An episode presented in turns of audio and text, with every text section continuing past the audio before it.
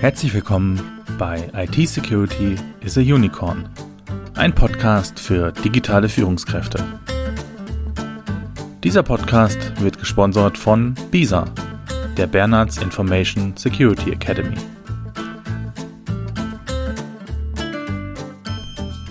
Die ersten Ideen zu Podcast stammen aus den frühen 2000er Jahren. Seit 2015 werden Podcasts durch die Nutzung mit dem Smartphone immer populärer. Und im Jahr 2020 haben in einer repräsentativen Umfrage des Bitkom Digitalverbandes 33 Prozent der Bundesbürger angegeben, regelmäßig Podcasts zu hören. Und Sie gehören dazu. Schön, dass Sie wieder mit dabei sind in diesem Podcast zu den Themen IT-Security und Digital Leadership. Der Podcast an sich ist ja heutzutage aus der Medienpräsenz nicht mehr wegzudenken. Fast jedes namhafte Unternehmen und auch viele Privatpersonen produzieren heutzutage Podcasts. Die Produzenten und Ersteller geben sich die größte Mühe und geben vor allen Dingen viele Infos, Tipps und Tricks gratis an die Zuhörerinnen und Zuhörer und zum Teil gibt es auch regen Austausch in der Community. Damit wird aus meiner Sicht das deutsche Bildungssystem wirklich sinnvoll unterstützt. Um sich zu einem speziellen Thema Wissen anzueignen, ist ein Podcast also eine interessante und oftmals kurzweilige Möglichkeit. Und wenn es etwas tiefer gehen soll, darf es dann doch schon ein Seminar, eine Fort- oder Weiterbildung sein. Doch welche ist die richtige Fortbildung für meine Mitarbeiterinnen und Mitarbeiter im Bereich IT-Security? Darum soll es heute gehen. Der Bereich IT-Security oder Information Security ist extrem groß und vielschichtig. Und auch die Unternehmen, Bildungsanbieter und Experten haben ganz unterschiedliche Schwerpunkte und Hintergründe. Ich selbst komme zum Beispiel aus der Fachinformatik.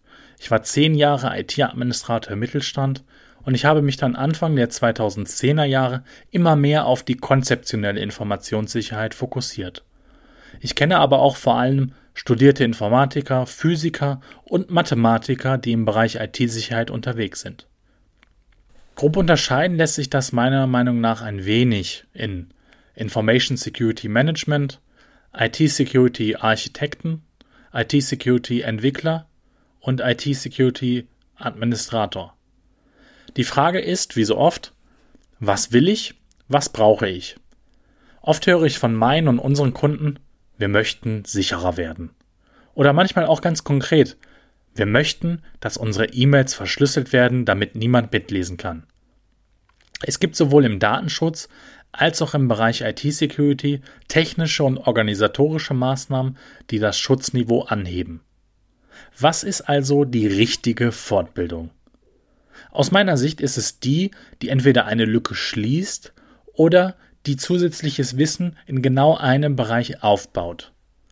IT-Sicherheit sollte nach meiner Erfahrung immer ganzheitlich betrachtet werden. Stellen Sie sich vor, Sie sollen ein Dorf vor Eindringlingen und äußeren Gefahren schützen und verteidigen. Was tun Sie als erstes? Vielleicht bauen Sie Wachtürme oder eine Mauer. Sie errichten vielleicht einen Graben und füllen Wasser hinein. Sie verstärken die Wände und stellen Wachen auf. Doch was machen Sie gegen Katapultgeschoss? Was machen Sie gegen den Meuchelmörder, der die Zinnen erklimmt und die Tür von innen heraus aufmacht? Was machen Sie gegen Eindringlinge, die bereits innen sind? Dieses Spiel kann man ewig so weiterspielen. Wir aus dem Sicherheitsmanagement gehen die Sache etwas strukturierter an.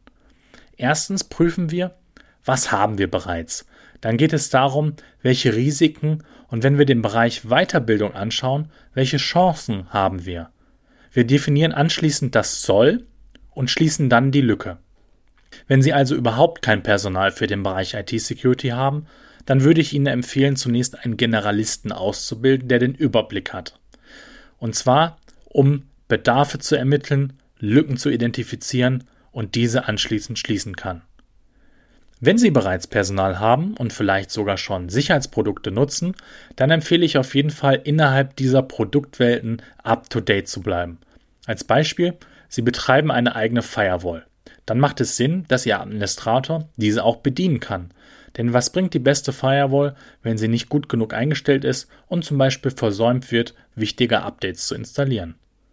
Wenn Sie bereits Personal haben und verschiedene Sicherheitsfeatures nutzen, dann schauen Sie doch auch mal dahin, wo Sie bisher noch nicht hingeschaut haben? Welche möglichen Einfallstore oder Sicherheitsprobleme könnte es noch geben? Was wäre, wenn? Ist immer eine gute Formulierung, um sich Schadensszenarien bewusst zu machen. Was wäre, wenn Sie zwar eine Sicherung auf Band haben, die automatisiert über einen Roboter läuft, Ihr Firmenstandort aber wegen eines Kabelbrandes am Wochenende abbrennt? Haben Sie eine hinreichende Außerhaussicherung und vernünftige Wiederherstellungs- und Wiederanlaufpläne? Was wäre, wenn Sie zwar eine Firewall haben, Ihre Mitarbeiter den Angreifern jedoch alle Informationen per Social Network oder per Telefon weitergeben? Was wäre, wenn Sie zwar einen tollen Perimeterschutz mit Zäunen, Videokameras usw. So haben, Ihre Mitarbeiter aber die Notausgangstür mit einem Stein verkeilen, damit sie nach dem Rauchen wieder reinkommen. Oder wenn ein Angreifer sich lediglich als Besucher auszugeben braucht, um in den offenstehenden und leeren Büros ganz schnell Schadhardware und Software verteilen kann. Am Ende läuft es also auf eine Mischung hinaus. Die Basis ist jedoch aus meiner Sicht immer ein Generalist, der die einzelnen Spezialisten gezielt einsetzen kann und darauf achtet, dass die einzelnen Maßnahmen a. zusammenpassen und b. auch umgesetzt werden. Damit hätten wir schon mal das Thema grob festgelegt. Als nächsten Schritt ist es interessant und wichtig, die richtige Form der Weiterbildung zu finden. Es geht hierbei also um die Dauer. Tagesseminare, Wochenseminare, Wochenendseminare oder gar langes Studium sind Beispiele. Vielleicht auch berufsbegleitend. Wie viel Zeit können oder wollen Sie Ihren Mitarbeitern zur Verfügung stellen? Welche Lernform, also Präsenz, digital, Blended Learning oder reine Online-Kurse für Selbststudium? Welches Ziel verfolgen Sie mit der Ausbildung? Geht es um ein spezielles Karriereziel? Geht es um eine Fachausbildung, für die ein Zertifikat erworben werden soll? Geht es rein um das Wissen? Geht es darum, möglichst lange betreut und von einem erfahrenen Dozenten begleitet zu werden? Vielleicht sogar im Anschluss auf ein Netzwerk aus Fachkräften zugreifen zu können? Der letzte Schritt ist dann die Auswahl des Anbieters. Hat dieser ausreichend Expertise in seinem Bereich? Kann er diese zum Beispiel über Zertifizierung belegen? Sind die Räumlichkeiten ausreichend oder wenn es digital stattfindet, wie ist die Qualität von Kamera- und Tonübertragung? Können Teilnehmer dem Dozenten lange genug folgen und auch Rückfragen stellen? Wie sieht die Betreuung während und nach der Fortbildung aus? Finden auch ausreichend Übungen statt? Am einfachsten findet man das vermutlich über Teilnehmerrezensionen und Bewertungen heraus, ob ein Anbieter etwas taugt oder nicht. Doch wie das mit den Bewertungen so ist, Oftmals geben Kunden nur schlechte Bewertungen ab, statt gute zu erteilen. Daher haben auch viele gute Anbieter keine oder wenige Rezensionen. Ich glaube, am Ende sollten Sie immer Ihrem Bauchgefühl folgen. Das soll's für heute gewesen sein. Wir hoffen, Ihnen hat diese Folge gefallen und wir freuen uns natürlich, wenn Sie auch beim nächsten Mal wieder einschalten. Bei Fragen, Wünschen oder Anregungen melden Sie sich gerne unter podcast.bisa-bonn.de.